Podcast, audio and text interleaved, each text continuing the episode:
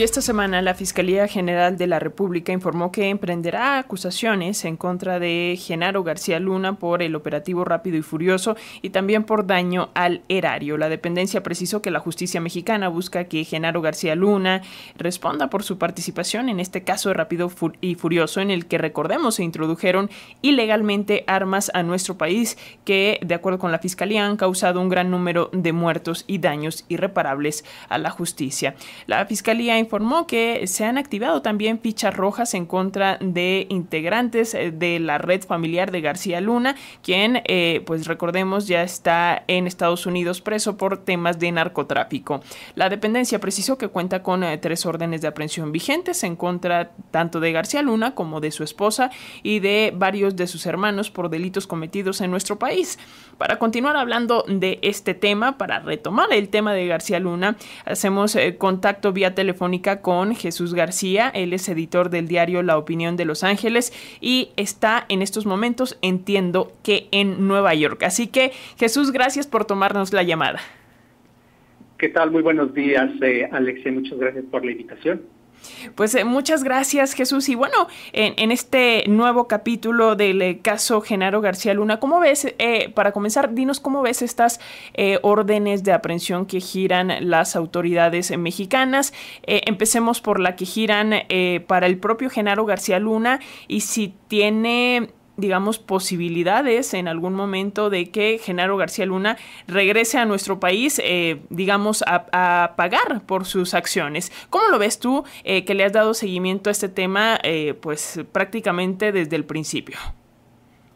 Bueno, estos, como bien lo señalas en un inicio, bueno, estos procesos son completamente separados a lo que García Luna enfrenta en la Corte de Distrito Este en Nueva York y también del proceso, parte del proceso que se está, es paralelo al proceso que se enfrenta también en Florida, donde también está incluida la esposa. Y separar también que el proceso en Florida es un proceso civil, eso no implica detención alguna.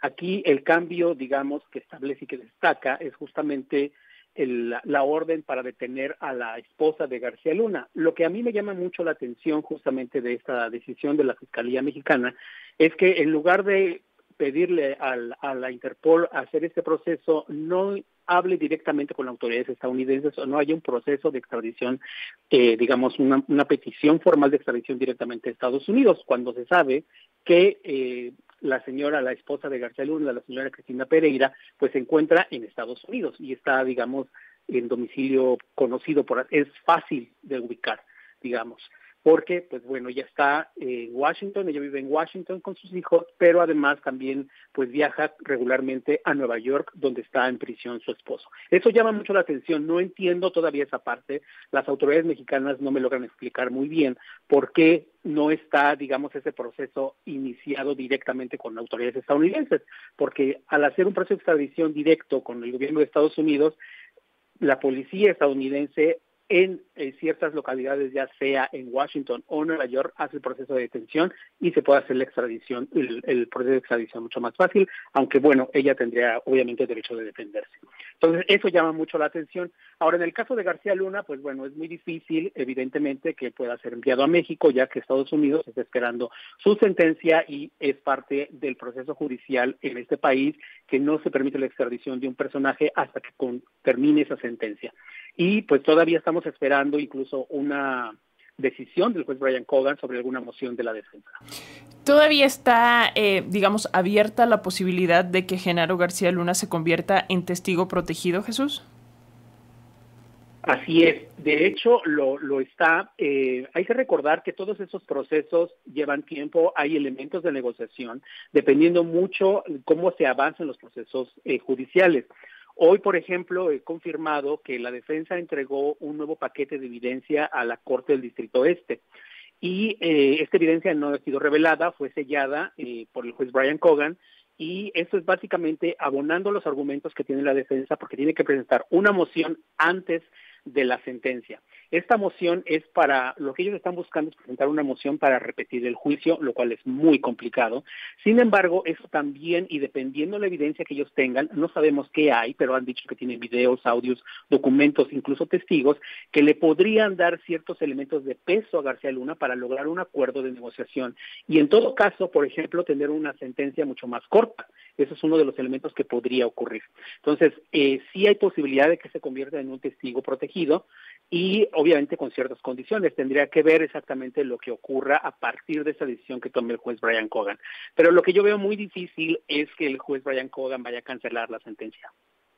Y finalmente, finalmente eh, Jesús, agradeciéndote mucho estos eh, minutitos, esta conexión con las audiencias de la radio pública en México, de Radio Educación, eh, ¿cómo ves el asunto de la devolución? Así lo ha, lo ha planteado el gobierno de México, así lo ha dicho el propio presidente López Obrador, la devolución de los bienes, sobre todo de estos inmuebles de la familia de García Luna, de su esposa, de sus hermanos, que están en Miami y de estas cuentas que tienen en, Estados Unidos, ¿no? Y que se ha planteado del gobierno de México como, una, como parte de una necesidad de reparación del daño. ¿Tienes conocimiento de cómo está este tema? Pues bueno, eso dependerá mucho de cómo avance el juicio. Esto todavía es muy temprano para adelantarlo, pero una ganancia que han tenido las autoridades mexicanas es que sí va a haber juicio, eh, básicamente. Había una moción que se tenía que presentar para confirmar que va a haber juicio. Por ahora, sí existe casi 100% la posibilidad de que se dé el juicio civil, porque hay que recordar que hubo un proceso de apelación y ahí entre los acusados y la defensa y bueno, los que presentaron la demanda, pues habían estado enfrentándose. Entonces, hasta que no termine ese proceso civil, si obviamente es en contra de García Luna y sus socios y su esposa, pues evidentemente es muy posible que todo ese dinero que el juez pueda determinar que el dinero que está reclamando México, las propiedades, no creo que todo el dinero, porque no sabemos qué ha pasado con todo el dinero, pero por lo menos lo que se puede incautar pueda ser devuelto al gobierno mexicano eh, bajo ciertas condiciones. Eso es viable, o sea, existe porque es parte de los procesos judiciales que, civiles que se dan en los Estados Unidos y si se ordena este pago de reparación, por así decirlo, si es que el que está demandando gana este proceso. Estaremos a ver cómo se van desarrollando estas cosas, a que se retome el tema eh, de este juicio contra Genaro García Luna, de esta sentencia más bien contra Genaro García Luna, que eh, es en septiembre, ¿no, Jesús? 27 de septiembre, exactamente. Perfecto. Bueno, pues eh, seguiremos en comunicación, si nos lo permites. Jesús García, editor del diario La Opinión de Los Ángeles, gracias por tomarnos esta llamada. Te enviamos un fuerte abrazo.